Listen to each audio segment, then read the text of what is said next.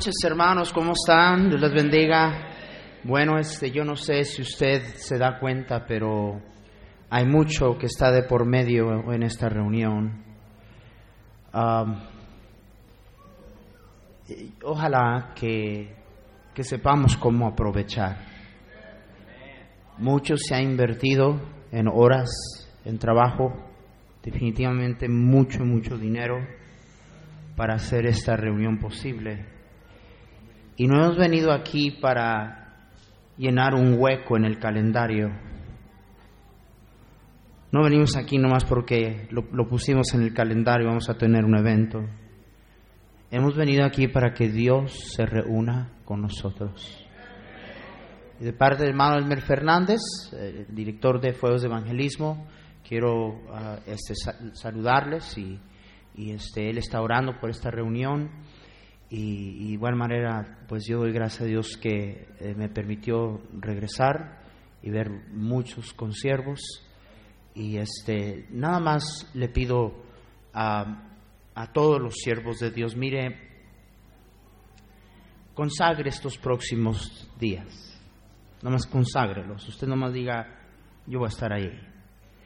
Cuando un siervo de Dios deja de aprender deja de crecer y se refleja en su ministerio y se refleja en su iglesia. Y yo, uh, yo sé, yo sé que a veces los siervos, pues, no, no, no, no voy a llegar, tengo mucho que hacer. Eh, nosotros estamos aquí porque no tenemos nada que hacer. Yo conozco los ministerios de estos hombres y tienen muchas responsabilidades. Creo que si ellos han tomado el tiempo de venir. Amén. Y yo le pido, consagre estos días y más que todo, uh, vamos a vamos a venir. Vamos a venir. Fíjese lo que estoy diciendo. ¿Cuántos están aquí? los veo, pero no sé si están. Venga, no nomás, no más venga y se siente, venga. Jesús dijo, donde hay dos o tres reunidos. No dijo cinco, no dijo diez. Dame nada más dos o tres. Qué bien Dios conoce que podemos tener un grupo lleno aquí, este lugar lleno, y apenas encontramos dos o tres que están aquí enfocados. ¿Alguien me está escuchando? Mire, venimos. Vamos a hacer a un lado toda preocupación, todo afán, y vamos a venir con un corazón sensible. Si usted no fue bendecido por el mensaje que acaba de oír es porque usted no vino con un corazón sensible. Ni déjeme decirle, Usted encuentra, ¿sabe lo que va a encontrar en estos próximos días? Lo que usted viene buscando. ¿Qué vino buscando usted? No, no, no venga a evaluarnos, no venga a estudiarnos, venga a recibir palabra de Dios y bendición. Yo siempre he dicho, usted encuentra en la iglesia lo que usted viene buscando. Usted viene buscando bendición, adivine con quién se va, con bendición. Usted viene buscando algo que criticar, probablemente ya lo encontró. Y no esté mirando así porque está confesando que es usted. Yo estoy en serio de esto. Hermanos, hay un mundo allá afuera que está yendo al infierno. Y nosotros estamos aquí en estos días para que Dios nos aviva y que obre nosotros para que seamos el instrumento de su gracia a, sacudir a, Argentina, a Sudamérica, para Cristo.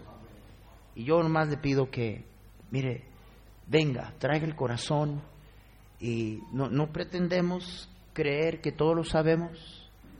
Ah, venimos solo con un deseo de ser una bendición a ustedes. déjenme nada más decir otra cosa. Ah, el pastor lo mencionó. Más, por favor, no estén entrando y saliendo. Mire, si, si en una reunión del Congreso hay gente entrando y saliendo y caminando. Eso mostraría una falta de respeto y no lo permitirían.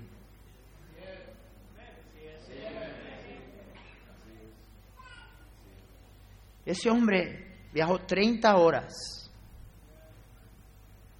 Venía aquí y derramar su alma y gente entrando y saliendo. Ustedes que, eh, papás que tienen niños, controlen a los niños. Si no lo va a llevar a la sala de cuna, téngalo ahí con usted. Vamos, es falta de respeto. No nos, no nos creemos nadie, pero creemos que este libro es algo. No sería mala idea que, ¿verdad? Algunos de ustedes, hermanas que son hermanas de la iglesia ven ustedes un niño, una jovencita entrando, saliendo, parándose. Mire, vaya, llámenle la atención. Vamos, hemos venido para lo que hemos venido. Bueno, ya se puso muy serio esta reunión. Hermanos, Dios los bendiga. Ah, qué bendición. Ah, me gozo estando aquí y, me gozo ah, de igual manera de que hermano ah, Ramos, hermano Agüero están conmigo. Estos hombres aman al Señor. Ah, ya por algún tiempo, ¿verdad? Eh, hemos estado trabajando juntos y, y, hay una razón de por qué yo eh, he mm, fijado mis ojos en estos dos varones para ser parte del equipo que andamos en varios lugares en Sudamérica. Estos hermanos aman al Señor tienen la mano de Dios sobre sus vidas y ah, este, yo sé que estos días vamos a recibir bendición. Gracias, pastor, por todo lo que hizo usted y su iglesia. Hermana, qué bueno de verla. Y este, todo lo que eh, más, eh, wow, veo, vengo y veo cosas nuevas, una bendición. Y todo el sacrificio que se ha hecho, muchas, muchas gracias, hermanos. Dios les bendiga. Y de nuevo, saludos de parte del hermano Elmer Fernández.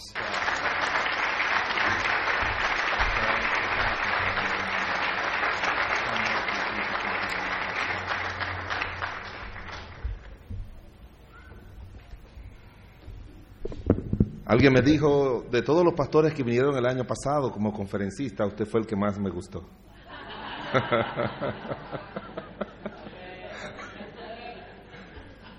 Yo le dije, bueno, ni modo que, que, haya sido así, porque, bueno, la verdad que cuando yo me vi solo aquí, Pastor Salazar, yo solamente recordé ese versículo que dice, todo lo puedo en Cristo que me fortalece pero fue una muy impresionante experiencia para mí, pero muy buena, la verdad, ver a este grupo de hermanos, estar en una zona como esta, ver a estos pastores, misioneros. Tengo mucho respeto por los misioneros, gente que han dejado sus países para venir donde nosotros a traernos el Evangelio. Cuando yo nací ya mi mamá era miembro de la primera iglesia bautista en Santo Domingo, la capital de la República Dominicana. Y cuando yo iba a nacer, el misionero, que era el pastor de la iglesia, llevó a mi mamá al hospital para que yo naciera. Y por 19 años fue mi pastor, me bautizó, yo crecí espiritualmente con él. Y todo lo que obviamente aprendí en la vida cristiana, pues fue bajo el ministerio de este siervo de Dios. Mi mamá dice que cuando él predicaba y traía un buen mensaje y ella estaba embarazada de mí, yo me movía mucho en el vientre. Yo no me acuerdo de, ello, de eso, pero ella sí. ella siempre me cuenta eso, así que es una bendición desde poder estar aquí poder estar más tranquilo calmado porque está uno de los hombres que más... Tengo como cinco pastores que han influido mucho en mi vida y uno de ellos es el, pastor Ezequiel Salazar. Es alguien que tengo más de 20 años escuchándole y no le puedo decir la cantidad de cosas que en mi vida ministerial, matrimonial y personal están en mi vida porque Dios se lo ha puesto en sus labios y después Dios lo ha puesto en mi corazón. Y eso yo lo digo en todas partes. Y qué bueno que uno tiene hombres que influyen en la vida de uno, que, Dios usa para, para bien. Y esa es, esa es la obra de Él. A mí no me gusta ni, ni exaltar a hombres ni dejar de reconocer a hombres, porque Dios lo hace. Es Dios que lo hace. Digo, Él es que reconoce a los hombres de Dios. Usted lee la Biblia, así Él lo hace. Y por eso yo lo hago. ¿No? Ahora, lo que ese hombre haga con lo que se dice de Él, esa es otra cosa, ¿verdad?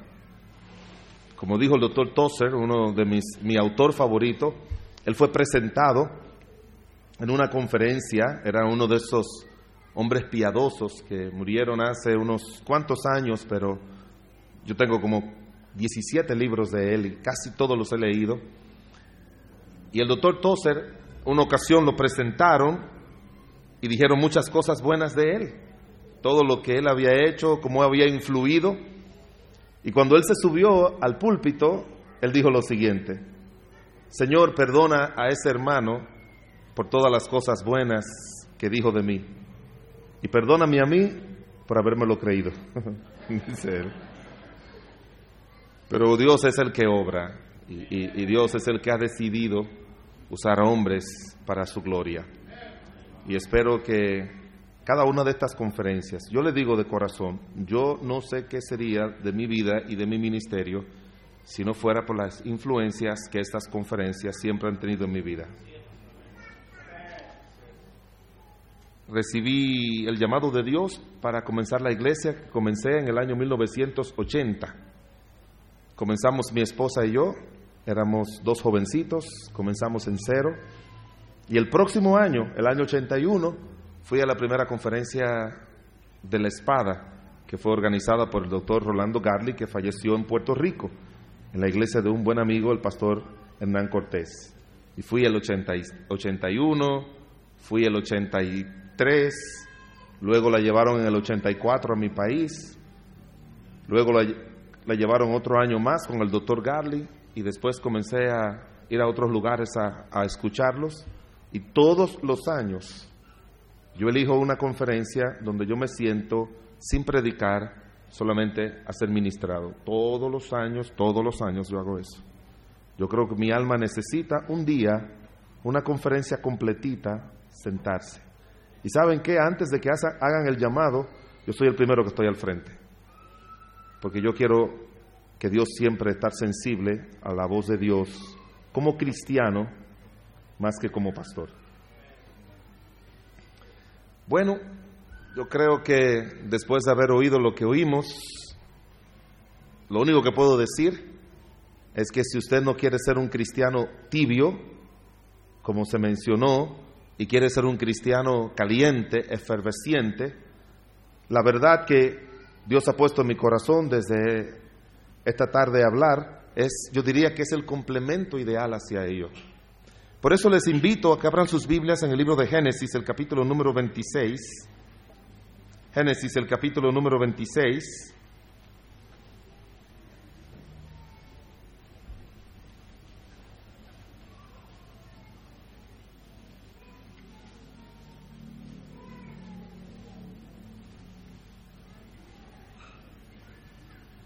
Vamos a mirar los versículos del 24 al 28. Todos de pie, por favor. Génesis, el capítulo número 26, versículos 24 al 28.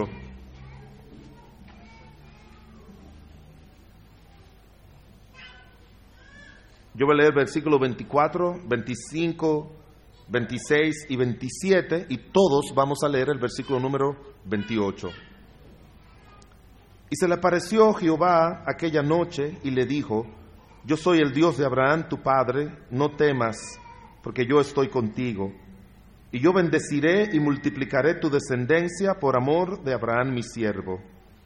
Y edificó allí un altar e invocó el nombre de Jehová y plantó allí su tienda. Y abrieron allí los siervos de Isaac un pozo. Y Abimelech vino a él desde Gerar, y a Usad, amigo suyo, y Ficol, capitán de su ejército. Y les dijo Isaac, ¿por qué venís a mí, pues que me habéis aborrecido y me echasteis de entre vosotros? Y ellos respondieron, todos versículo 28, y ellos respondieron, hemos visto que Jehová está contigo y dijimos, haya ahora juramento entre nosotros, entre tú y nosotros, y haremos pacto contigo. Oremos, Señor, bueno y misericordioso, te damos gracias en el dulce y precioso nombre de nuestro Señor Jesucristo. Gracias, Señor, por quien tú eres, oh Dios. Dios santo, santo, santo, Dios eterno, Dios soberano, Dios omnipotente, Dios infinito, Dios eterno, Dios justo, Dios fiel. Tu pueblo, Señor, se ha congregado aquí para adorarte, reconociendo tu señorío sobre nuestras vidas, reconociendo tu autoridad sobre nuestras vidas, reconociendo, Dios, que sin ti, Señor, nada somos, Padre de la Gloria. Te damos gracias por mandar a tu Hijo Jesucristo. Te damos gracias por poner el Espíritu de Dios a morar en nuestros corazones. Te damos gracias, Señor, por tu palabra. Te damos gracias por mandarnos a congregarnos. Te damos gracias por tu presencia cuando nos congregamos. Te damos gracias por la obra que hace tu presencia en nuestras vidas a través de tu palabra. Y en esta hora, mi Dios, te pedimos que tu Espíritu Santo nos ministre de una manera personal y puntual a cada uno de nosotros. Solo tú mitiga las necesidades, Señor, y solo eres tú con tu presencia, con tu Espíritu y tu palabra que puede hacerlo. Señor Padre de toda gloria, toma control de cada alma, Señor, y haznos estar atentos, y haznos, Señor, como aquellos que cuando tú les abrías las escrituras, dice la Biblia, cómo ardía su corazón, Señor. Y aunque tú, oh Dios del cielo, lo has decidido hacer a través de siervos inútiles, hombres que tú has salvado y perdonado, oramos, Señor, para que sea obra no de hombres, sino de tu Espíritu. Tu siervo se declara delante de ti y delante de tu congregación totalmente incapaz, Señor, de poder decir algo por mí mismo que pueda ayudar. Confío, confío plenamente en tu promesa de que el Espíritu de Dios y su poder ha de estar con nosotros para Él dar testimonio a través de nosotros. Padre, a ti sea la gloria y la honra, en el nombre de Jesús. Amén. Gracias, pueden sentarse.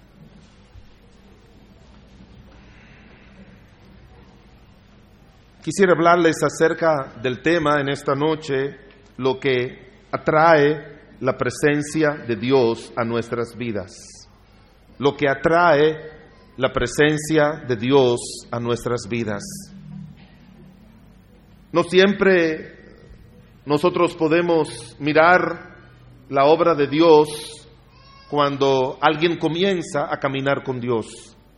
Lo más importante, como dice el libro de Proverbio de Eclesiastés, mejor es el fin del negocio que el principio. Lo que nosotros miramos es que es lo que el Señor dice, que es lo que los demás dicen como resultado de la obra de Dios que nosotros hemos permitido que Dios haga en nuestras vidas. Y si hay algo, hermanos, que al Señor le interesa, es que su presencia se manifieste en nuestras vidas. Si hay algo que Él anda buscando, no es que seamos creyentes, bautistas o de la denominación que seamos, que seamos creyentes, que venimos a la iglesia, leemos la Biblia y hacemos lo que normalmente se hace. No, no es un asunto ritual, no es un asunto de lo que yo debo hacer, es un asunto de vivir con Él. Es Él, no es lo de Él, es Él. Para nosotros más importante es Él que lo de Él. Porque cuando lo de, tenemos a Él, cuando nosotros aprendemos a amarle a Él, entonces vamos a valorar, vamos a disfrutar lo que viene de Él. Y vamos a vivir en la luz de eso. Y cuando miramos el Antiguo Testamento, donde encontramos tantas historias de gente que caminó con Dios, gente que vivió con Dios, Gente de los cuales dice la palabra de Dios en el Nuevo Testamento que el mundo no era digno de ellos. Imagínese usted, el mundo no era digno de ellos. Pero eran personas que se dedicaron a cultivar y a buscar la presencia de Dios. Y eso es lo que sé que el Señor quiere despertar en cada uno de nosotros. Eso es exactamente lo que Él quiere despertar. La verdad que acabamos de oír, encontramos a la presencia del Señor fuera de donde debería estar. El libro de Apocalipsis, el capítulo 3, versículo 20, que tanto usamos para el evangelismo, e, e, es una verdad que antes de que usted se lo cite, presentando el plan de salvación a un incrédulo, usted debe presentárselo a sí mismo y preguntarse, ¿dónde está el Señor en mi vida? ¿Adentro o afuera? ¿Dónde está el Señor en mi iglesia? ¿Adentro o afuera? Porque si algo lo que quiere el Señor es que su presencia se evidencie en nuestras vidas y que, nos, y que otros hermanos puedan verlo. Y este siervo de Dios, de esos hermosos que aparecen en el Antiguo Testamento, probablemente de los tres patriarcas, del que menos nosotros conocemos y podemos decir que es del que menos se habla, del que menos se predica. Se habla, si usted mira el libro de Génesis, son 50 capítulos que tiene el libro de Génesis. De esos 50 capítulos, 39 de ellos se dedican a tres personas, a los tres patriarcas. Desde el libro de Génesis, el capítulo número 11 al final, hasta el libro de Génesis, el capítulo número 25, se nos habla totalmente de Abraham. Desde el libro de Génesis, del capítulo número 28 hasta el capítulo 50, se nos habla todo acerca de Jacob. Pero un solo capítulo completito se dedica a Isaac. Para mí, de la mayoría de los cristianos del Antiguo Testamento, en el que uno puede mirar en un solo capítulo un resumen de su vida de una manera tan hermosa que se aplica a nosotros hoy en día, es precisamente la vida de Isaac. Y de los tres patriarcas, fue el que llevó la vida, vamos a decir así, más ordenada, aunque no quitamos méritos a aquel gran padre de la fe que fue Abraham. Pero de Isaac dice la Biblia, se escribe poco. Tenemos un solo capítulo dedicado solo a él, solo a él. Se menciona en el capítulo número 24, cuando fueron 21, cuando nació, pero no hablando tanto de él. Se menciona capítulo 22, cuando dice la palabra de Dios que Abraham lo ofreció, pero aquí el centro era Abraham, no era él. Se menciona luego en capítulo 24, cuando su papá le mandó a buscar una esposa, pero solamente se menciona él cuando recibió a su esposa. El capítulo 25 se nos habla un poquito acerca de los descendientes de Abraham y cuando Abraham murió, comienza a hablar un poquito más de Isaac, pero solamente el capítulo 26 entero.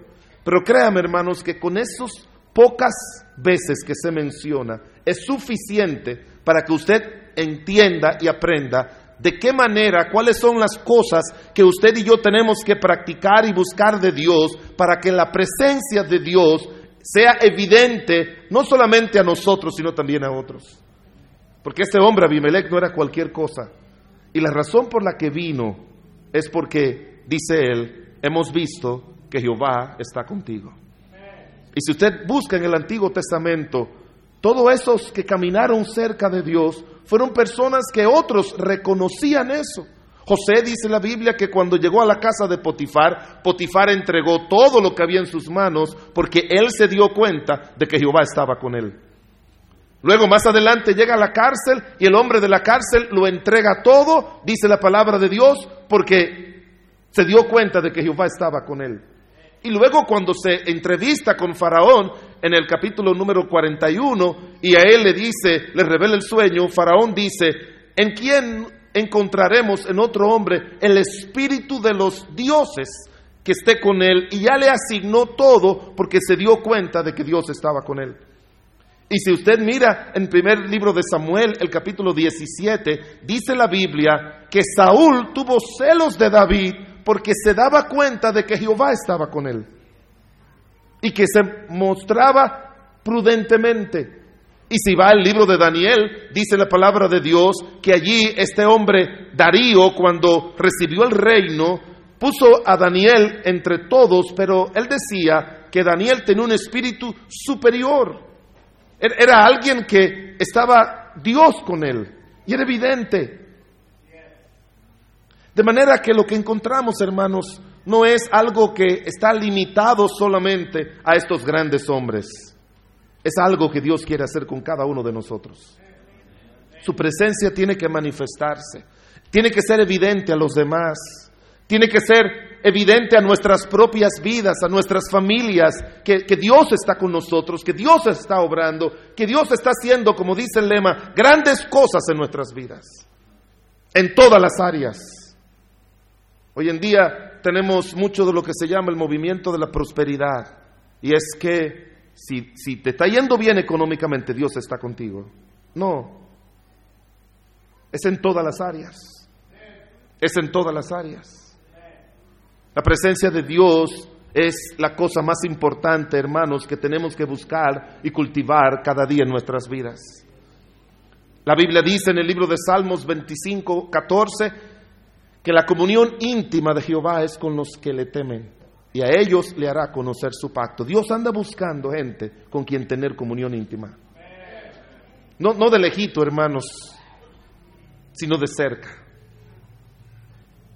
Ahora la pregunta que usted se hace, ¿qué, ¿qué había en la vida de Isaac que hizo posible que la presencia de Dios estuviera con él y que fuera evidente a todos? Quisiera mirar rápidamente, hermanos, seis aspectos que nos da la vida de Isaac, que nosotros mirando todo el curso de su vida, podemos evidenciar que obviamente la presencia de Dios viene cuando estas cualidades las cultivamos día tras día en nuestra vida terrenal. Es un asunto de cultivar estas capacidades, estas cualidades, esta relación con el Señor en nuestra vida diaria. No, no solamente el domingo o cuando venimos a la iglesia, no, es en nuestra vida diaria. El mismo Señor Jesucristo dijo, si alguno quiere venir en pos de mí, niéguese a sí mismo, tome su cruz como cada día, cada día. La vida cristiana es una vida de cada día. No es una vida de semanas, no es una vida de temporada, no es una vida del domingo, no es una vida de años, es una vida de cada día. Y si tú y yo aprendemos a decir, Señor, en este día yo quiero caminar contigo. En este día quiero hacer tu voluntad. No te preocupes por el día de mañana, no te preocupes por el día de ayer. Tú solamente dedícate a vivir para Dios el día de hoy y haz eso una regla en tu vida. La presencia de Dios va a obrar en tu vida, se va a manifestar en tu vida y se va a quedar en tu vida. Y eso es exactamente lo que Dios en su gracia planificó para cada uno de nosotros desde el principio. ¿Sabe cómo nos hizo Dios? Dice la Biblia que nos hizo a su imagen y semejanza. En otras palabras, Él puso de Él en nosotros para que Él siempre estuviera en nosotros. Pero el pecado estropeó todo eso.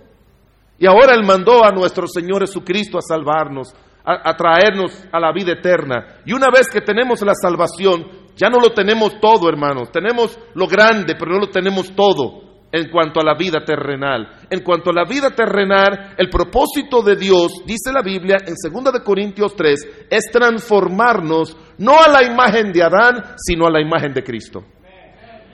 Ahora que nosotros seamos como Cristo, caminemos como Cristo, vivamos como Cristo. Estaba preparando algo de lo que esta tarde, de lo que voy a predicar en una de estas enseñanzas. Y me asombraba, y lo vamos a mirar más adelante, no quiero tomar tiempo en eso, pero me asombraba cuando el Señor Jesucristo decía, yo no puedo hacer nada por mi propia cuenta.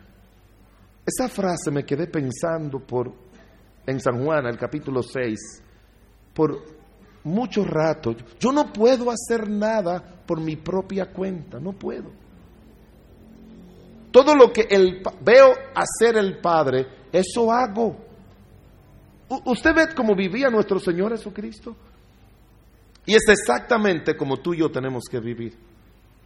Isaac, de una manera muy puntual en su vida, nos dice cuáles son aquellas prácticas cristianas que tú y yo tenemos que tomar, que nos van a ayudar que la presencia de Dios se manifieste, obre y sea evidente en nuestras vidas.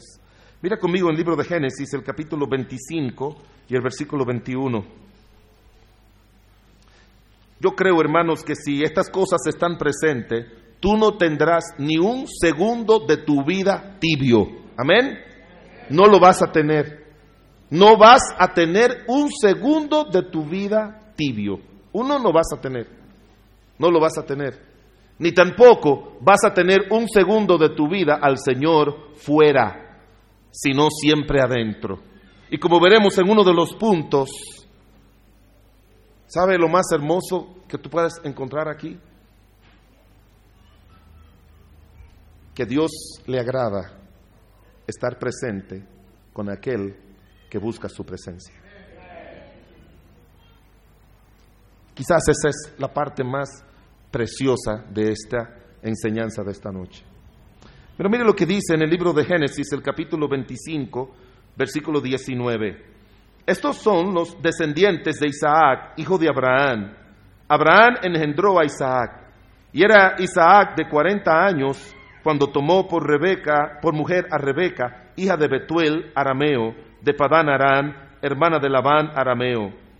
Y oró Isaac a Jehová por su mujer, que era estéril, y lo aceptó Jehová, y concibió Rebeca su mujer. En primer lugar, hermanos, la presencia de Dios se manifiesta en aquel que es un creyente que depende de su poder que depende de su poder. Esa frase usted la va a oír siempre. La presencia de Dios se manifiesta en aquel creyente, número uno, que depende del poder de Dios. Depende del poder de Dios. Dice la Biblia que Isaac oró. Ahora, hermanos, yo quiero que tú entiendas que la mayoría de los cristianos oran porque la oración es parte de la vida cristiana. Y eso no es lo que Dios quiere. A Dios no le interesa que tú ores porque en la iglesia se nos ha enseñado que todas las mañanas cuando uno se levanta tiene que orar y antes de acostarse uno tiene que orar. Y que cuando uno va a comer los alimentos uno ore. No, no, es eso, hermanos. a Dios no le interesa eso. Los fariseos oraban y el Señor se los reprochó muchas veces. El publicano, el, fariseo que estaba en el templo, oraba y Dios reprochó ese tipo, esa oración. Y usted dirá, pastor, es que a Dios no le gusta la oración. No, no, no es que la oración no es la repetición de algo que nosotros queremos, sabemos y que tenemos ya estructurado. Lo que Dios quiere es que nosotros, y esto es totalmente diferente a lo que es solamente el concepto de oración, lo que Dios quiere es que ese creyente, cuando abra su boca para pedirle algo a Dios, es porque Él está convencido de que no puede hacer eso si el poder y la presencia de Dios no lo hace y no lo ayuda. E-, es totalmente diferente, hermanos, al concepto que tenemos nosotros de oración. Cada vez que usted doble sus rodillas, hay necesidades hay situaciones que solamente pueden ser resueltas por el poder de Dios. Y yo espero que usted no me malinterprete con esto. Y dicen que uno no puede decir algo que tenga que explicar demasiado. Pero yo no quisiera que usted salga de aquí siendo un cristiano que ora. Yo quisiera que usted saliera de aquí siendo un creyente que cuando dobla sus rodillas dependa del poder de Dios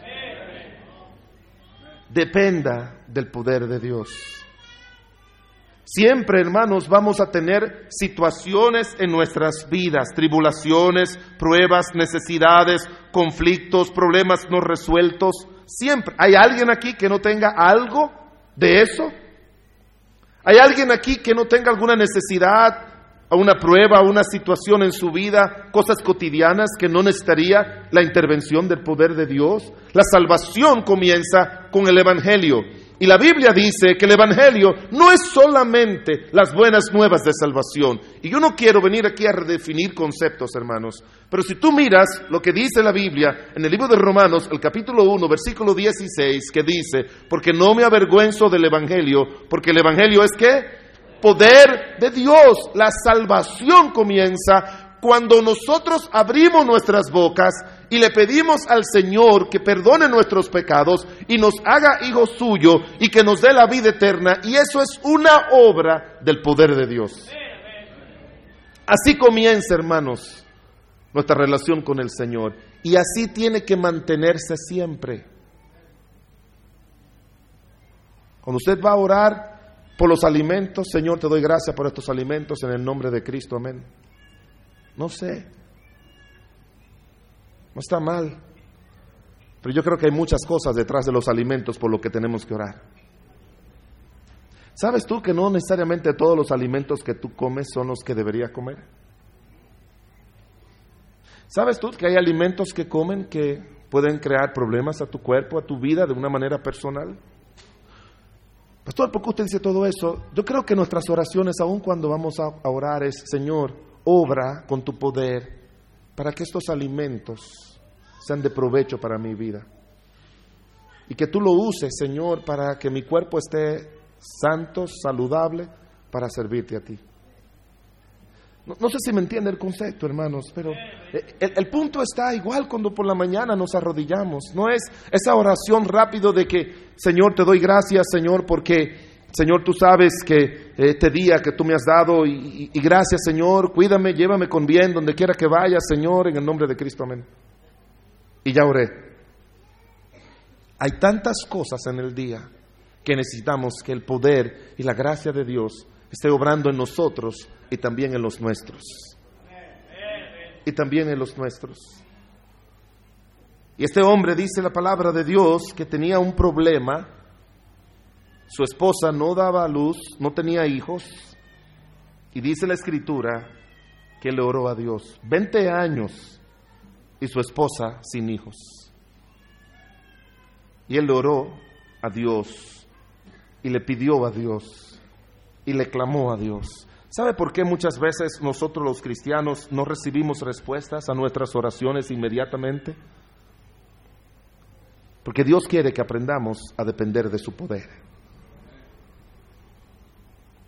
Dios quiere que aprendamos no a depender de que oramos, sino de su poder. Mire, yo he encontrado cristianos jactándose de que son cristianos de oración. Yo creo que nadie debe jactarse de ser un cristiano de oración. Yo creo que si algo Dios hace, hermanos, y tenemos que orar, y, yo oro, ayuno, hago todo eso, y, y, una hora, dos horas, orando, tres, el tiempo que tú creas, está bien, hermanos, pero cuando nos acercamos, hermanos, pues estamos confiando en nuestras oraciones, estamos confiando en que le estamos pidiendo a Dios que por su gracia y misericordia obre con poder en esto, en esto y en aquello, aunque no lo merecemos. El autor de un libro dijo que muchas de las oraciones de cristianos es que quieren que se haga la voluntad de ellos en el cielo. Y que lo correcto es que nosotros oremos para que la voluntad del cielo se haga en nosotros. Y nos enojamos cuando Dios no nos contesta. Pero este hombre oró, hermanos. Este hombre dependió de Dios. Y Dios obró a su debido tiempo, trayéndole su hijo, como dice la Biblia. Es que, ¿recuerda usted la historia de Ana? Esa mujer tenía, no tenía hijos. ¿Y sabe lo que hizo ella? Lo que hacemos muchos de nosotros. Tenemos un problema y pensamos que Dios nos va a tomar pena. Ponemos la cara afligida, nos deprimimos, nos desalentamos. Ana dice la Biblia que no comía, no, no dormía, le reclamaba a su marido, estaba siempre triste. Y así vivió muchos años de su vida y a Dios eso no le hace nada, no lo mueve a nada. Pero un día ella llegó a la casa de Dios y ese día no oró como siempre oraba. Dice la Biblia que ese día que hizo derramó su alma delante de Dios la derramó. Y le dijo, Señor, obra con tu poder. Y si tú obras con tu poder, mi hijo va a ser rendido a ti para que tú obres con poder en la vida de él y a través de la vida de él. Y luego dice la Biblia una frase que aparece mucho en la escritura, y se acordó Jehová de Ana. ¿Sabe cuando Dios se acuerda de nosotros? Cuando nosotros nos acordamos de Él. Cuando nosotros dependemos de Él. Y dice la palabra de Dios que para ese año Dios le dio un hijo a Ana. Y ella lo dedicó a Dios. La Biblia menciona más adelante en el libro de Lucas, en el Nuevo Testamento, Zacarías, un sacerdote, dice la palabra de Dios que él entró como era su costumbre, le tocaba el tiempo como era rotativo los servicios y la administración allá en el templo, y entró un día y mientras estaba ministrando apareció un ángel y le dijo, Zacarías, ¿sabe lo que primero que le dijo el ángel? Tu oración ha sido oída. A mí me agrada esa frase. Tú has dependido de mí y nadie que confía en mí será avergonzado, dice el libro de Salmos. Porque cuando tú dependes del poder de Dios, el poder de Dios obra. Dios no quiere que seamos solamente cristianos que oramos. Dios quiere que seamos cristianos que dependamos de su poder. Y después que tú aprendes a depender del poder de Dios, hasta en las cosas obvias, tú vas a depender de Dios. E, Esto es algo que como cristianos tenemos que aprender, a depender de Dios en las cosas obvias. Recuerdo una ocasión que estaba en Puerto Rico predicando y ese día no tenían, un sábado no tenían cultos en esa campaña, hicieron miércoles, jueves, viernes, el sábado no, pero sí el domingo. Y algunos jóvenes, unos jóvenes en esa época nos invitaron a un lugar para compartir con los jóvenes. Y me tocó en el carro donde iba la esposa, la hija del pastor y la hija del copastor de la iglesia. Y yo iba haciendo algunos chistes con ellas y luego más serio le dije, mis hijas, ¿ustedes tienen planes de casarse? Y me dijeron, sí, pastor. ¿Le están orando a Dios para que Dios con su poder le provea un compañero para su vida? Y así mismo me dijeron, pastor, para eso no hay que orar. Toda muchacha se casa. Llegará el día, pastor, en que ya tenían como unos 21, 22 años. Llegará el día en que aparecerá un joven de la iglesia y nos casaremos con ellos. No, mis hijas, hay que orar. Yo le dije, mira, yo soy varón. Yo duré un año entero orando y ayunando al Señor para que me diera una compañera. Un año. No, pastor, yo no creo que hay que orar para eso. Y seguimos en el carro. Un año y medio después, su papá, el pastor, me invitó a la boda de ella, porque fue en mi país. Y yo fui. Fui de los pocos invitados, porque ella se estaba casando con un hombre incrédulo y estaba embarazada. Y la hija del copastor también se casó con un incrédulo. Eso sucede cuando creyentes piensan que hay cosas que son obvias como para orar. ¿Sabe lo que tú estás diciendo con eso? Dios me puede ayudar con el cáncer, pero con esto y esto y esto y esto y esto me encargo yo. Pues déjame decirte que no es así. Tú debes depender de Dios aún en las cosas obvias. ¿Cuántas de ustedes, hermanas, antes de cocinar hacen una oración?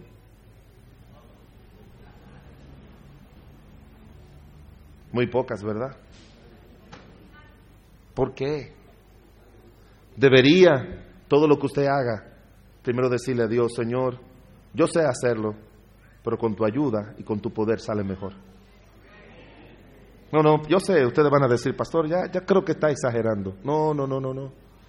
En una ocasión David dice la Biblia, cuando él llegó con sus hombres, se habían llevado a todas sus familias. Primer libro de Samuel, capítulo 30. Se la llevaron unos merodeadores. ¿Y saben lo que hicieron todos sus hombres? Comenzaron a llorar, dice la Biblia, hasta que les faltaron las fuerzas. Y luego dice la Biblia que querían apedrear a David. ¿Saben lo que yo hubiese hecho si se llevan a mi familia en una sociedad como esa? Pues yo rápidamente tomo mis caballos y mis hombres y le vamos detrás hasta que los encontremos. Pero David no hizo eso. Dice la Biblia que David llamó a Abiatar y le dijo, consígueme el efod. Y él buscó el efod y le dijo, Señor, ¿iré detrás de esos merodeadores?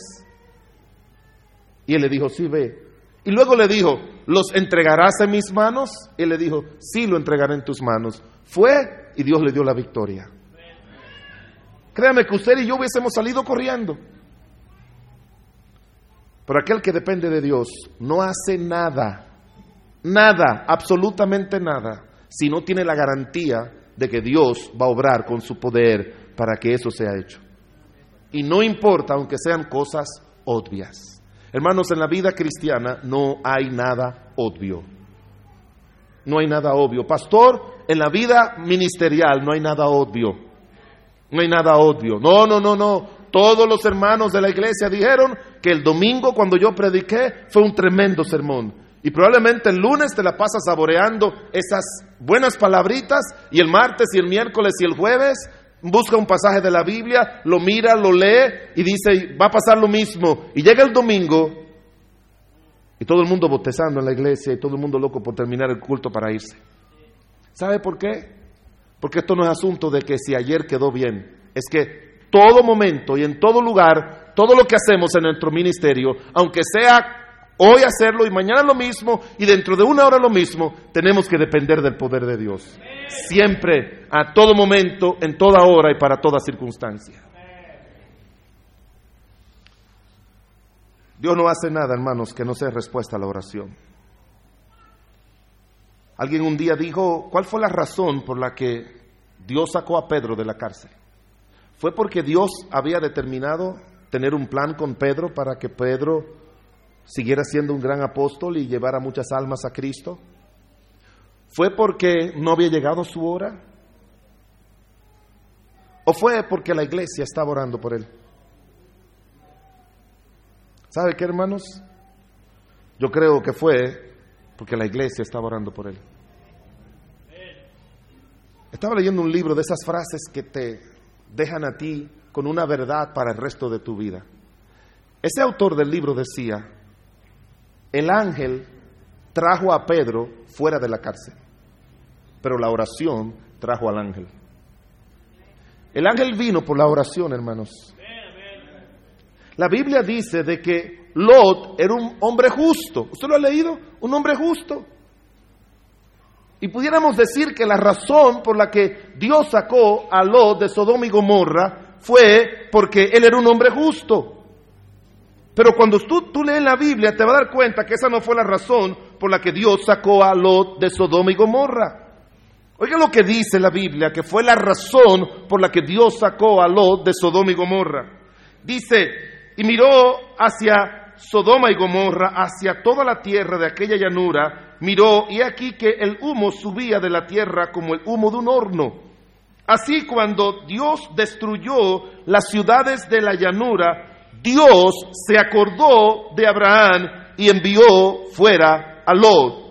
Dios se acordó de Abraham porque fue Abraham el que oró y rogó y le pidió a Dios que sacara a Lot. Y si tu hijo y el mío, si tu familia, si tu matrimonio, si tu iglesia va a estar bien, es por la oración tuya y mía.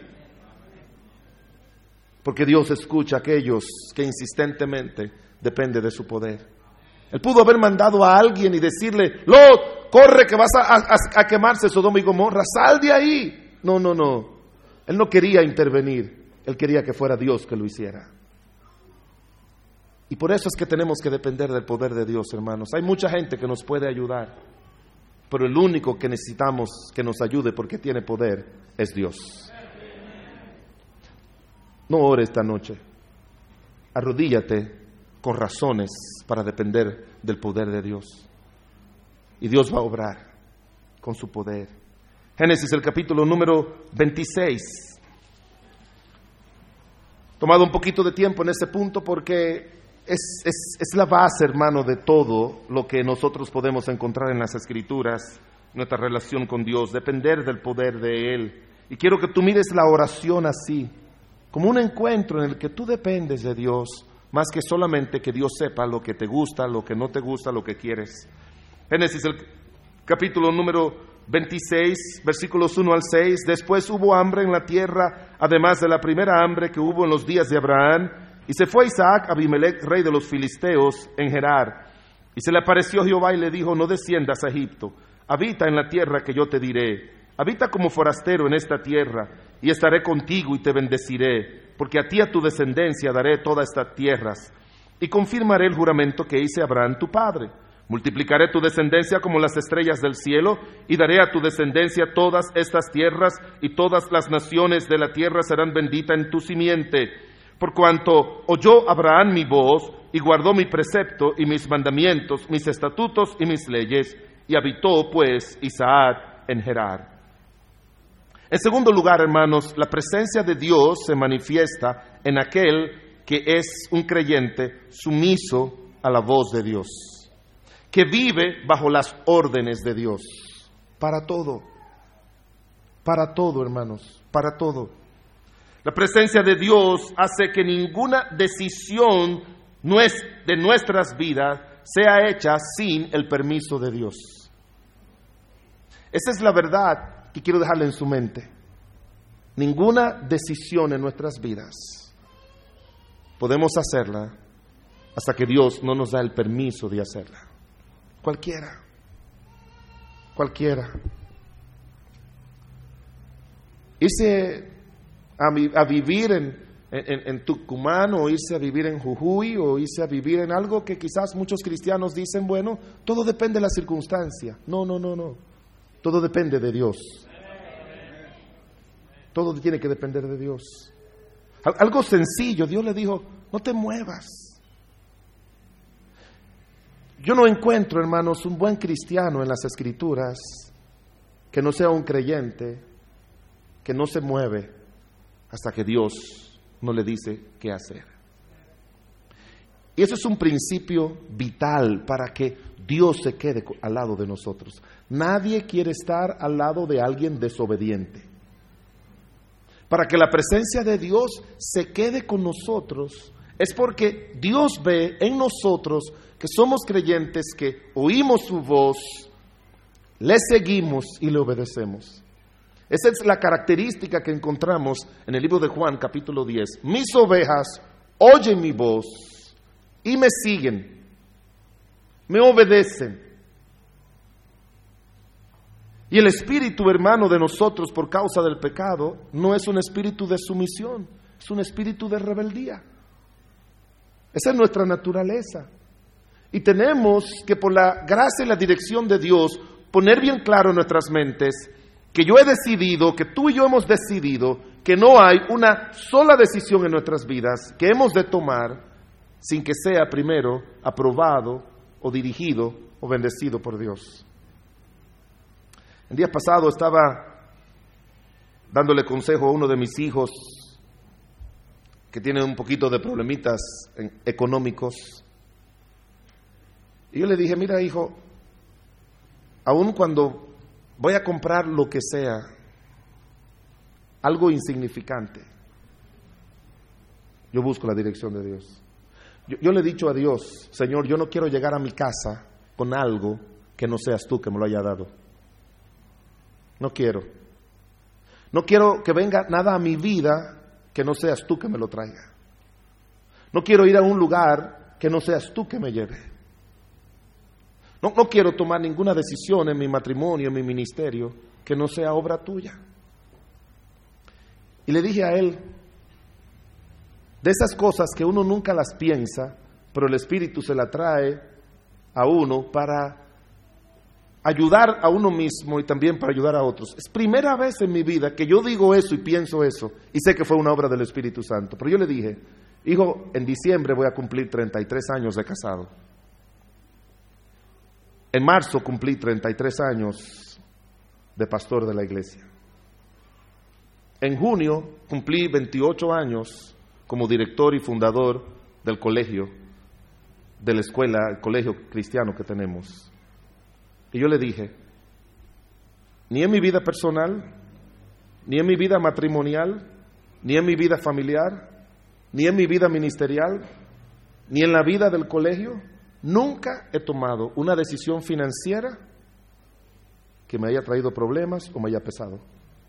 Porque todas las he tomado después de mucha oración, por más pequeña e insignificante que sea.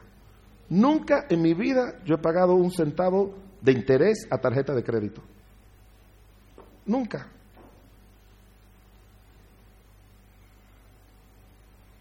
Usted y yo, hermanos, tenemos que aprender que toda decisión de nuestras vidas, en, el mundo, en, lo, financiero, en lo ministerial como pastores, en lo, en lo familiar, en, lo, en lo moral, en todas las áreas de nuestras vidas, usted y yo no podemos tomar una decisión hasta que no buscamos la dirección de Dios, oímos su voz y Él nos da el visto bueno de que tenemos que hacerlo.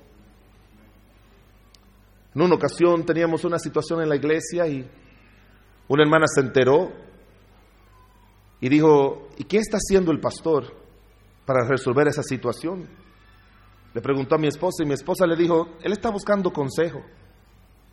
Él le dijo, no, no, no, no. Son muchos los pastores que vienen a buscar consejo donde el pastor y él tiene más experiencia que todos ellos. Que decida lo que se va a hacer. Y sabe qué, hermanos, esperé y esperé y oré hasta que Dios, bajo la dirección de muchos pastores, bajo la dirección de, del Espíritu, Dios me dio la salida correcta para una situación que hubiese creado un problema serio en nuestra iglesia. Tú, tú, no puedes tomar decisiones por la presión de otros ni por la presión de la circunstancia. Alguien, alguien dijo una verdad muy importante. Nada importante es urgente y nada urgente es importante. Tú y yo tenemos que aprender que para todo tenemos que depender de Dios. Eh, eh, y oír su voz y decirle, Señor, hago esto, no lo hago. Cuando usted mira la razón por la que David era un hombre conforme al corazón de Dios, yo he buscado tanto eso. Y aparte de que mucho de eso se dice porque David no estuvo, dicen la mayoría de los teólogos, nunca estuvo adorando otros dioses ajenos, porque así es como se usa luego que él murió con otros reyes. Pero una de las razones que yo encuentro es que todo lo que David hacía siempre lo consultaba con Dios. Si tú vas a una concordancia y buscas la palabra consultar, nadie en toda la Biblia consultó más a Dios que David. Y era un rey, y era un hombre sabio, era un hombre con experiencia. Aún para la guerra, si tú lees en el segundo libro de Samuel, él dice la Biblia que consultaba a Dios para todo. Porque nadie puede hacer nada, hermanos, correctamente. Y la presencia de Dios no va a estar cómodo con nosotros si nosotros no somos sumisos a su voz. Y por eso dice la Biblia que cuando Dios le habla a Isaac, le dice, tu padre, Abraham, obedeció mi voz y mi precepto. Y yo creo que aquí está, hermanos, la clave para nosotros, los que tenemos hijos. Si tú quieres que tus hijos sean buenos cristianos, sélo tú. Sélo tú. Si tú quieres aconsejar a tus hijos, aprende tú a llevarte de los consejos divinos y a ponerlos en práctica. Alguien dijo que no hay nada más peligroso que un buen consejo acompañado de un malo ejemplo. Y eso es verdad. A veces aconsejamos a nuestros hijos, les enseñamos a nuestros hijos. Y es verdad lo que le decimos, pero no es lo que estamos viviendo. Y, yo prefiero no que usted no le diga nada, no aconseje a su hijo y le dé un mal ejemplo, porque eso le va a hacer más daño que el no darle el consejo. Por eso dice la palabra de Dios que la presencia de Dios, hermanos, está en aquel que cada decisión de su vida la toma después de haber oído la voz de Dios. Y Dios nos habla, hermanos, a través de su palabra, Dios nos habla a través de otros y Dios nos habla a través del Espíritu Santo. Siempre muchos, una jovencita me preguntaba, pastor, ¿cómo yo sé? ¿Cómo yo sé que esa decisión que yo voy a tomar es la voluntad de Dios? Y yo le decía, eso es algo que solamente lo descubre aquel que camina cerca con Dios aquel que camina cerca de Dios.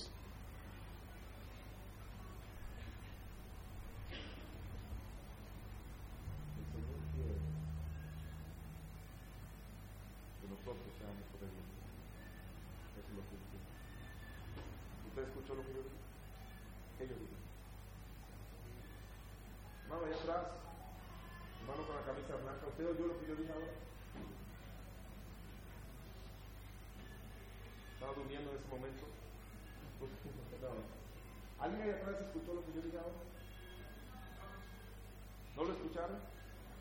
¿Sabe por qué no lo escucharon? Porque ustedes están lejos. Pero hermano George lo escuchó, que está cerca.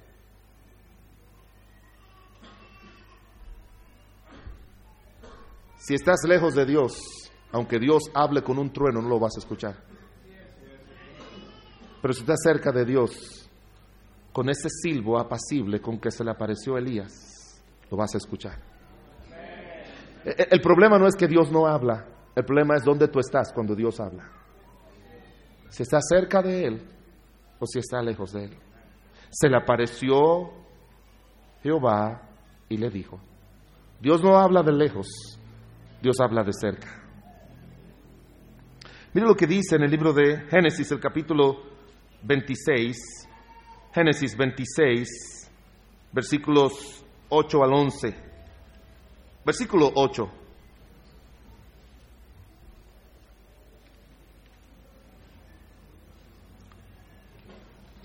Sucedió después que él estuvo allí muchos días, Abimelech, rey de los filisteos, mirando por una ventana, vio a Isaac que acariciaba a Rebeca, su mujer. Y llamó Abimelech a Isaac y le dijo, he aquí que es es, ella es de cierto tu mujer. ¿Cómo pues dijiste, es mi hermana? Isaac le respondió, porque dije, quizás moriré por causa de ella.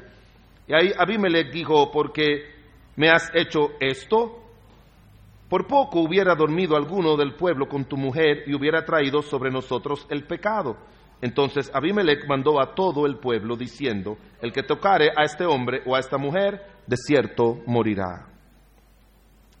No me voy a detener en que el pobre Isaac hizo algo que en dos ocasiones hizo su papá.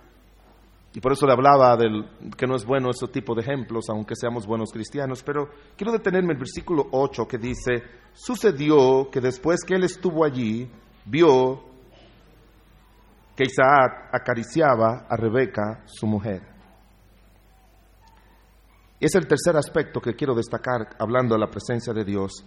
La presencia de Dios se manifiesta en aquel creyente que es dedicado a su vida matrimonial. Dedicado a su vida matrimonial. Unos minutitos, porque no tengo mucho tiempo, hermanos. Yo he llegado a la conclusión de que la mayoría de los creyentes cristianos son muy descuidados en su vida matrimonial. Sumamente descuidado en su relación matrimonial. Y los peores, no me da vergüenza decirlo, somos los pastores. Los pastores siempre tienen una buena razón para cuando su esposa le dice, quédate esta noche conmigo, siempre decirle, tengo que discipular a alguien, tengo que evangelizar a alguien, tengo que ir a ganar almas, tengo que una reunión en la iglesia y, y poco dedican su vida a su esposa o la esposa por los afanes a su marido. Una de las cosas que he descubierto es la debilidad de la relación matrimonial entre los cristianos evangélicos bautistas. La razón es porque la mayoría entiende que para Dios eso es, no es lo más importante. Y hermanos, yo he encontrado, mirando en la Biblia, tenemos un programa de radio allá, cada día tenemos una enseñanza diferente, son seis horas diarias en una de las en la que más se oye en nuestro país. Y todos los jueves a mí me tocan dos horas hablando acerca del matrimonio. Y tengo nueve años haciéndolo y de la familia. Y estudiando la Biblia, yo me he dado cuenta, hermanos, de que después de la relación de Dios, de nosotros con Dios, la relación a la que Dios le da más importancia es la relación del esposo con la esposa y la esposa con el esposo. Lo pone a un nivel, a un nivel lo pone, que en el libro de Efesios, el capítulo 5, para hablarnos acerca de la relación de un hombre con una mujer, el Señor pone a la relación de Él con su iglesia. Fíjese a qué nivel el Señor pone la vida matrimonial. La vida matrimonial no se reduce como muchas veces los libros y muchas de las prédicas lo tienen reducido. ¿Cómo se reduce? Que la mujer tiene que estar sumisa a su marido y que el hombre tiene que amar a su mujer. Y todo gira solo en torno a eso. Y esos son aspectos muy importantes. Pero hay otros aspectos, hermanos, que Dios también destaca, tanto en Efesios como en Pedro, como en Colosenses, como en Primera de, Corintios capítulo 7. El libro de Cantares, hermanos. El libro de Cantares es un libro de tal magnitud que cuando tú tomas un comentarista de los antiguos, un comentarista de esos que escribían comentarios de los libros de la Biblia del siglo pasado y a principio del siglo antes pasado y del siglo pasado, del siglo XIX y del siglo XX, que hay muchos comentarios escritos en esa época, ellos siempre presentan el libro de Cantares como la relación de Cristo con la iglesia. Y el libro de Cantares no tiene nada que ver ni con Cristo ni con la iglesia, sino de Dios exaltando la belleza, la intimidad, la buena relación del esposo con la esposa. Imagínense que Dios dedique un libro de la Biblia a eso. Imagínense la importancia que eso tiene. ¿Y sabe lo que yo he descubierto? Que en los 66 libros de la Biblia se hacen muchas referencias al tema de la relación del esposo con la esposa y de la armonía que debe existir en ella y de la entrega y la dedicación que debe existir. Hermanos, Isaac vivió 180 años cuando usted mira versículos como estos, no están puestos ahí solamente para relatarnos historias. Cuando Dios pone algo, Dios siempre hace las cosas intencionalmente. Dios tiene una intención en ponerla. Y Dios destaca que este buen siervo de Dios fue el único de los tres patriarcas, el único que nunca tocó a otra mujer, ni por error, ni por muerte, ni por nada. Abraham tuvo a Sara, por seguir la costumbre, convivió con Agar, y luego que se murió Sara, él con ciento tantos años se casó con Setura. ¡Wow! Si yo llego a los 100 años y me quedo viudo, yo no me voy a volver a casar. Pero Abraham se casó. Jacob se enamoró de Raquel. Y después en la noche de boda le pusieron a la hermana. Y aunque se molestó la primer día, pero después le gustó. Y después la esposa le dio la sierva. Y después la otra esposa le dio la otra sierva. Y dice, ah, solo con su esposa. Por eso Dios lo toma de ejemplo a él. Porque debe haber cariño, hermanos, debe haber pasión. Yo, yo dije cuando, yo puse aquí, déjame verlo. Cuando, pastor, cuando usted diga que en el matrimonio debe haber cariño y pasión, nadie va a decir amén.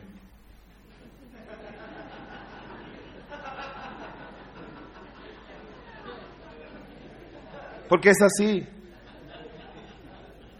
No se valora, ni en este mundo ni entre los cristianos, se valora. No se valora. La relación, el amor, la cercanía, el cariño, el abrazo. A nosotros los latinos, sobre todo a las damas latinas, le han enseñado que lo más importante en la familia son los hijos. Tampoco he oído. Amén. Y la mujer latina está enfocada a sus hijos. Y el hombre enfocado al trabajo y no a la casa. Pues sabe que hermanos, es tema de otra prédica. Tú necesitas entender que un buen cristiano se dedica a Dios y luego a su esposa y luego a su esposo. ¿Cuándo fue la última vez que tú le diste un beso a tu esposa? Ahí.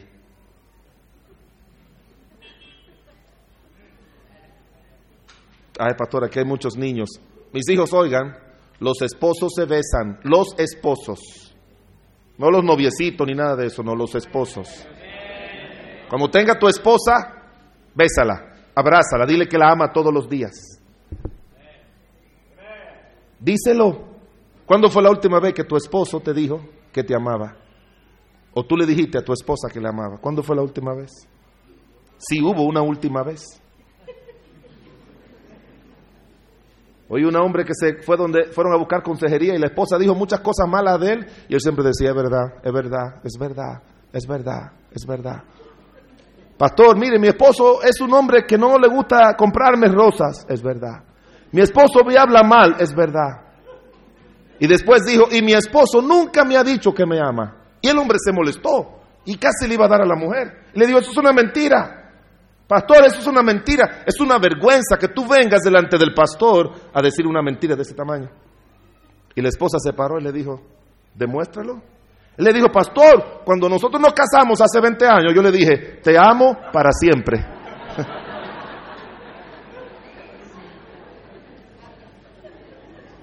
Sería bueno que usted haya hecho un asado y se lo hizo la primera noche y se lo hizo para siempre.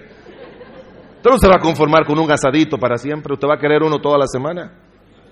Pues mire, su esposa necesita de un marido que le diga que la ama. Hermana, digan que le estoy ayudando, malagradecida. Uno viene de lejos a ayudarla y se quedan como sin nada. ¿Cuántas de ustedes le gustarían tener un marido que le dé besos y le abrazo, le diga que la aman? A ver, levante la mano. Hay muchas fariseas que no levantaron la mano.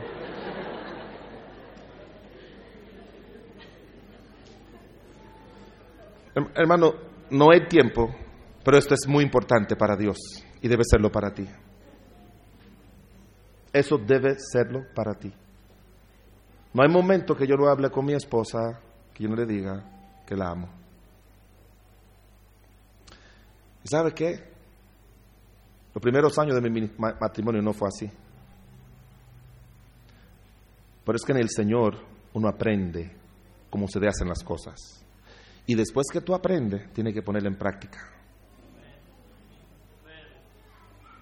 Yo puedo decir, como dijo el autor de un libro, el autor de un libro dice, yo tengo 30 años de casado y 10 felizmente casado.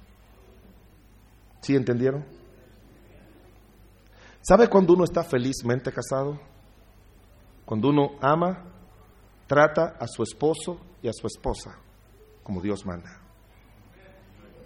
La felicidad es el regalo de Dios para esposos que cumplen sus deberes matrimoniales.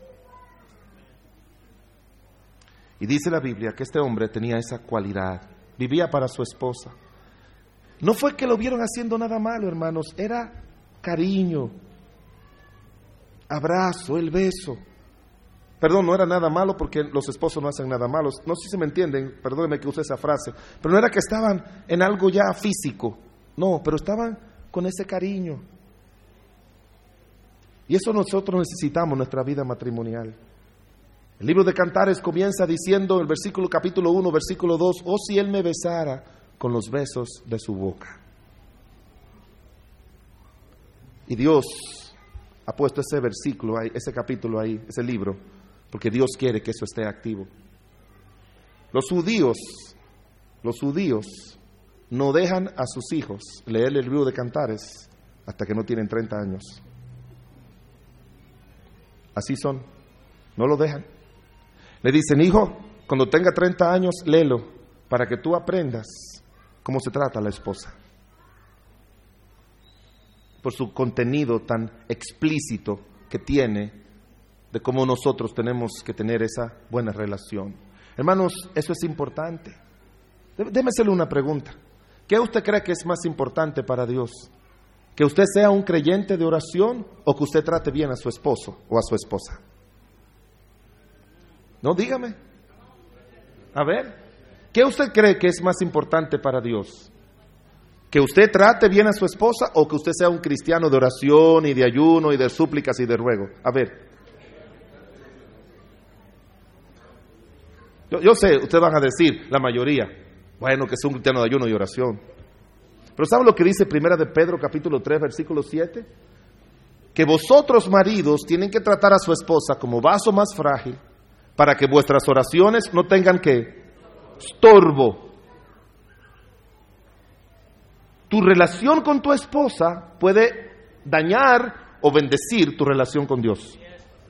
Imagínate lo importante que es eso. Imagínate lo importante que es eso. Por eso nosotros encontramos aquí que una de las cualidades que se destaca de este hombre, a quien este hombre, recuérdese que quien fue a decirle allá, quien fue a decirle allá, hemos visto que Jehová está contigo. ¿Quién fue?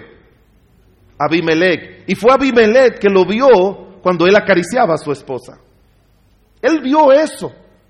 Fueron parte de los elementos que lo hicieron, porque en el mundo, hermanos, en el mundo, la esposa, la mujer, es un objeto de placer y punto. Pero en Cristo, la mujer, dice la Biblia, es coheredera. La mujer tiene un valor alto para Dios y nosotros los hombres tenemos que dárselo y las mujeres también tienen que darle a su marido el valor alto que Dios quiere. Uno de los momentos más difíciles, más felices de mi vida fue julio del año pasado. Del año 2005 se casó mi hijo mayor.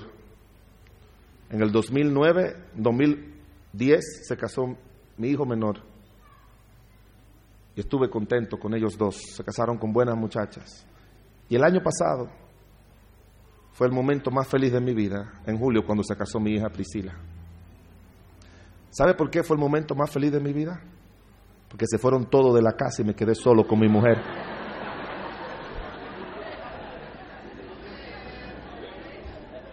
Solo para mí. Y usted me dice, ¿y para qué usted quiere quedarse solo con ella? A usted no le importa.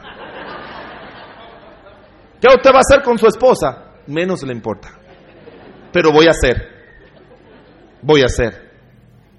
Nos sentamos a ver la televisión y no es a ver la noticia, no es ella allá y yo aquí. No. No. No, no, no, no. Así, no. Ella aquí y yo aquí. Comemos juntos, ella aquí y yo aquí. Todo juntos. No nos hacen falta los hijos. Que vayan y visiten y se vayan. Que no se queden. La única que me interesa es la nieta, que es mi debilidad. E esa es mi debilidad. Alguien me pregunta, pastor, ¿y su familia? Háblanos de ella. Bueno, mi esposa tiene tres hijos y yo una nieta. ah, bueno, ahora tengo otra ya. Pero ¿sabe qué, hermanos? Yo, yo quisiera que estos días no se acabaran. Yo quisiera que estos días no se acabaran. Yo nunca en mi vida he disfrutado tanto mi casa, mi vida, como estos años que estoy con mi esposa, solito, hablando, conversando. Ah, y los otros días tenía yo que ir a, visitar a una persona que me había comprometido a ir a visitar. Y yo no se lo había dicho a mi esposa. Entonces, ella me dijo, ¿sabe qué? Esta noche me gustaría que te quedara jugando conmigo. Ella le gusta jugar parché chino. ¿Sabe lo que es eso, verdad? De las bolitas. Yo sé por qué se ríe. Y me dijo, me dijo, ay, yo me llamo José. Ella me dice, Jo, ¿por qué no te quedas a jugar parché conmigo? No, primero me dijo, ¿tú tienes algo que hacer? Y yo le dije, ¿qué tú quieres? Me quiero quedar jugando parché contigo. Yo le dije, está bien. Sí, yo me quedo. Pero tú tenías algo que hacer. Me quedo, mi amor, me quedo. En lo que ella fue, tomé el teléfono y le dije a esa parejita, ay hermanos, se me presentó algo muy importante. ¿Podemos dejar eso para mañana? Me dijo, pastor, pero no va a poder venir. ¿Alguna emergencia? Bueno, algo mejor que una emergencia, le dije.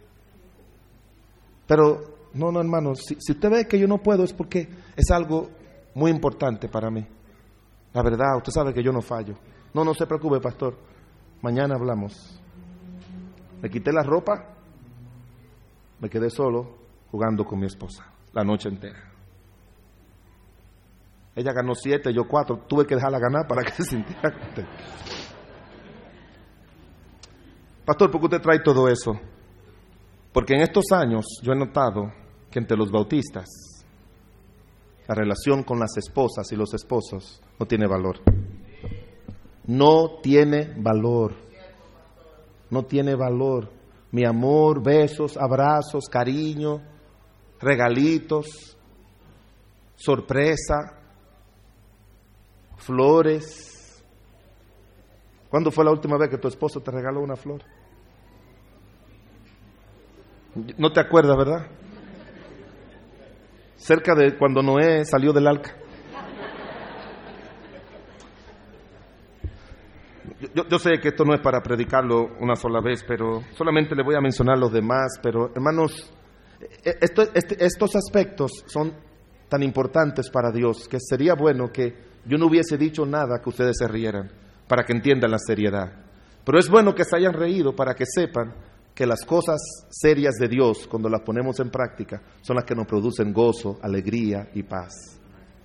Y pudiera darle muchos datos más sobre el misterio, como dice la Biblia. ¿Ha leído usted en el libro de Efesios que dice, grande es este misterio? Es, es un misterio, pero un misterio no que da miedo, es un misterio porque hay, hay tanto para el bien de nuestras vidas cuando nosotros le damos importancia a nuestra vida matrimonial y a esa relación diaria de cariño y de afecto el uno para con el otro. Ojalá que, tú, tú, lo hagas, que ustedes lo hagan. Pero mire, seguimos con este pasaje aquí, Génesis el capítulo 26, Génesis 26 y el versículo número 12 y sembró Isaac en aquella tierra y cosechó aquel año ciento por uno y le bendijo Jehová. Y el varón se enriqueció y fue prosperado y se engrandeció hasta hacerse muy poderoso y tuvo atos de ovejas, atos de vacas y mucha labranza y los filisteos le tuvieron envidia. La cuarta cualidad que encontramos en este hombre era que era un creyente, la, eh, la razón por la que se manifiesta la presencia de Dios en la vida de este hombre es porque era un creyente dedicado a su trabajo y a sus responsabilidades. Cuando tú te dedicas a tu trabajo y a tus responsabilidades, es cuando viene la bendición de Dios. Hermanos, la bendición de Dios no viene por el hecho de que nosotros oremos. Dios nos bendice cuando oremos, pero la bendición de Dios viene cuando tú te esfuerzas cuando tú te consagras, cuando tú te dedicas a cumplir con tus deberes. Y si tú quieres que Dios te bendiga materialmente, como aquí se menciona, tú debes ser una persona trabajadora y responsable. Esforzada, dedicada y responsable. Dios lo bendijo, pero dice la palabra de Dios, y sembró aquella tierra, cosechó, se dedicó a eso, abrió pozos Hoy un pozo se abre, hermanos, en dos días con las máquinas esas. Pero en aquella época eran años. Israel, óigame bien, Israel ahora en la actualidad compra agua de sus países vecinos. Agua compra. A todos esos países de la zona, ellos les compran agua. Agua es difícil en la nación de Israel, toda la vida lo ha sido. Pero cuando tú trabajas, Dios obra. Cuando Satanás se le apareció a Job, a, Lot, a Job, perdón, le dijo, él no te sirve de balde, porque tú has bendecido la obra de qué? De sus manos. De sus manos, el que trabaja, el pastor que trabaja, el creyente que trabaja, el que tiene empresa y se dedica y se esfuerza y trabaja. Dios bendice eso. Dios bendice eso. Dios bendice el trabajo y tenemos que dedicarnos a hacer eso. Tenemos que dedicarnos. La presencia de Dios hace que lo poco que tenemos, cuando somos esforzados y trabajadores, Dios lo multiplica. Y, hay mucho que cubrir con respecto a eso. José dice la Biblia, todo lo que hacía lo hacía bien y dice la Escritura que Dios bendijo la obra de sus manos. La mujer virtuosa, dice la escritura en el libro de Proverbios, el capítulo 10, capítulo 31, versículo 10 y el 16 al 30, habla de una mujer trabajadora. ¿Te has leído la mujer virtuosa? Una mujer trabajadora. Estaba leyendo en un libro, dice que en español no se puede hacer, pero esos versículos del 10 al 31, hablando de las cualidades de la mujer virtuosa, es un acróstico en el idioma hebreo con que cada versículo comienza con una palabra del alfabeto hebreo en ese mismo orden. Es un elogio a una mujer dedicada y trabajadora, como decimos nosotros, desde la A hasta la Z. David, dice la Biblia, y su familia fueron bendecidos y prosperados. Las parteras, dice la escritura, que ellas hicieron, cuidaron a las egipcias a las judías y no hicieron lo que Faraón mandó decir. Y dice la Biblia que Dios bendijo las familias de las parteras porque habían hecho el trabajo correcto para la gloria de Dios y no obedecieron a Faraón. Dios bendice aquel que se trabaja, que trabaja, que se esfuerza en cualquier cosa que tú y yo hagamos en esta vida. Tiene que haber trabajo, tiene que haber responsabilidad, tiene que haber integridad, tiene que haber puntualidad, tiene que haber esfuerzo. Capítulo número 26 Miren el versículo número 17, rápidamente. E Isaac se fue de allí y acampó en el valle de Gerar y habitó allí. Y volvió a abrir Isaac los pozos de agua que había abierto en los días de Abraham su padre y que los filisteos habían cegado después de la muerte de Abraham y los llamó por los nombres que su padre los había llamado. Pero cuando los siervos de Isaac cavaron en el valle y hallaron allí un pozo de aguas vivas, los pastores de Gerar riñeron con los pastores de Isaac, diciendo, el agua es nuestra, por eso llamó el nombre de aquel pozo Esec, porque habían altercado con él. Y abrieron otro pozo y también riñeron sobre él y llamó su nombre Signa. Y se apartó de allí y abrió otro pozo y no riñeron y sobre él y llamó el nombre Rehobot y dijo, porque ahora Jehová nos ha prosperado y fructificado en la tierra. La quinta cualidad, hermanos, es que la presencia de Dios se manifiesta en aquel que es un creyente con un carácter transformado. Un carácter transformado. ¿Sabe por qué nos damos cuenta? Porque cada vez que él tenía un problema con otro, él no lo resolvía de una forma ni violenta ni contenciosa. La persona, hermanos, yo creo que la cosa más importante en la vida espiritual es la obra de transformación de nuestro carácter que hace Dios. El carácter incluye dos aspectos, la obra de Dios, sacar todas las cosas negativas que hay malas que hay dentro, dentro de nuestro yo. Por eso dice Efesios, quítese de vosotros toda amargura, enojo, gritería, maledicencia, y así sigue hablando de otras cosas, ninguna palabra corrompida salga de vuestra boca, es la obra de Dios, de dejar nosotros que Dios y pedirle a Dios que saque todas esas cosas malas dentro de nosotros. Y la otra es que Dios implante con la gracia de Dios esas cualidades divinas que sobresalieron en la, en la persona de Cristo. Añadid a vuestra fe virtud, a la virtud conocimiento, al conocimiento paciencia, al paciencia dominio propio, al dominio propio piedad, a la piedad afecto fraternal, afecto fraternal amor. Está hablando de cualidades con las que nosotros no nacemos, que son implantadas cuando se lo pedimos a Dios.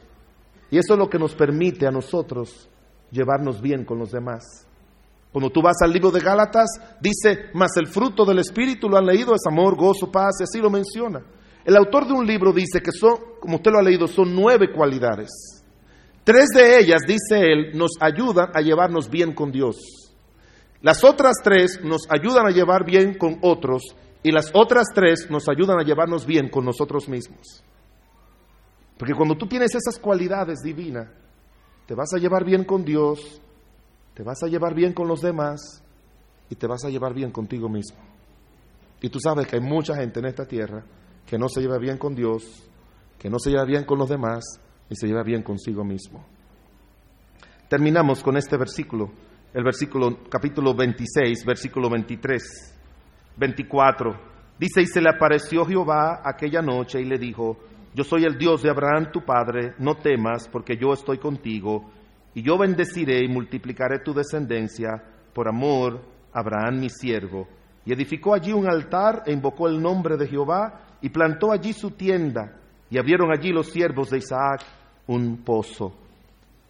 En sexto y último lugar, la presencia de Dios se manifiesta en aquel que es un creyente que ha desarrollado una comunión íntima con el Señor. Se le apareció Jehová. La presencia de Dios es muestra, y quiero terminar con esta verdad, hermanos, escúchela. La presencia de Dios es la muestra de que Dios disfruta nuestra presencia. ¿Y sabe cuándo Dios disfruta de nuestra presencia? Cuando nosotros somos creyentes que dependemos del poder de Dios, somos sumisos a su voz, estamos dedicados a nuestra vida matrimonial, somos creyentes esforzados y responsables, somos creyentes con un carácter transformados y somos creyentes con una comunión íntima y fluida con Dios. Cuando eso sucede, Dios disfruta de nuestra presencia. No solamente nosotros disfrutamos de la presencia de Dios, sino que Él disfruta de nuestra presencia. La Biblia dice en el libro de Génesis, y, caminó Enod con Dios, y se lo llevó Dios. Un comentarista dice que la razón por la que Dios se llevó a Enod fue que Dios se cansó. Eso es en términos figurados. Dios se cansó de venir Él a caminar con Enod. Y le dijo, Enod, ¿por qué no vienes para acá? Y estamos juntos para siempre. Una buena manera de Él presentar algo, porque dice la Biblia que caminó Enod con Dios por 300 años. 300 años caminando con Dios día a día. Y dice la Biblia que Dios se lo llevó. Cuando tú miras a Jacob, no vivió una vida con estas características. Y al final de sus años, cuando llegó donde Faraón, Faraón le preguntó, ¿cuántos son los años de tu, vida? ¿Sabe lo que le dijo él? 130 años, pocos y malos. Esa es la descripción de una persona que tuvo la vida de Jacob, que no fue una vida que caminó con Dios como debiera. Después de eso vivió 17 años más y dice la Biblia que murió de 147 años. Abraham vivió 175 años. Isaac vivió 180 años. Cuando tú caminas con Dios, como él dice en Deuteronomio, tus días serán prolongados en la tierra que Jehová, tu Dios, te da. Abimelech vino y le dijo, queremos que haya paz contigo y conmigo, porque hemos visto que Dios está contigo. Y aunque Salomón escribió después, Salomón dijo, cuando los caminos del hombre son agradables a Dios, aun con sus enemigos le hace estar en paz. Yo no sé tú, pero yo doy muchas gracias a Dios en este momento de mi vida. Yo espero que así sea hasta que yo me muero venga. Disfruto de una muy buena relación con Dios, una excelentísima relación con mi esposa y mis hijos, una excelentísima relación con los miembros de nuestra iglesia. Solamente eso me dice una sola cosa. Camina con Dios. Y así será. Y esa es mi meta. Que así siga siendo, para la gloria de Él, pero para el bien mío. Padre bueno y misericordioso, hemos tomado un poco más de tiempo para traer esta verdad. Pero Señor, cuánto contenido hay para nuestras vidas. Cuánta necesidad hay de que nosotros entendamos que a ese nivel es que tú quieres que nosotros vivamos nuestra vida contigo. Que no, al pasar los años, no caigamos en la decadencia de la iglesia de la Odisea, que de caliente se puso tibia. Ayúdanos a ser como, como Isaac. Aprendió a vivir la fe con su padre, pero después él solo aprendió a caminar tan cerca de Dios que era evidente para los otros de que tú estabas con él, Señor. Y sí, Señor, así fue. Ayúdanos igual, Padre. Sé que quizás hay alguna área de tu vida, de estas que mencionamos, en la que tú dices, pastor, yo no he estado. De verdad que no he estado. Hay áreas de esas de mi vida que yo no he estado viviendo para Dios como debiera. Y yo quisiera que la presencia de Dios estuviera conmigo. Ore por mí, pastor, me ver su mano bien alta. Bien alta. Dios le bendiga, Dios le bendiga, Dios le bendiga. Dios le bendiga. Yo no quiero ser un cristiano frío, yo quiero ser un cristiano que camine cerca de Dios. Que el fuego de Dios siempre esté conmigo y eso no depende de Dios, hermanos. Eso depende de cuán cerca estemos de Dios.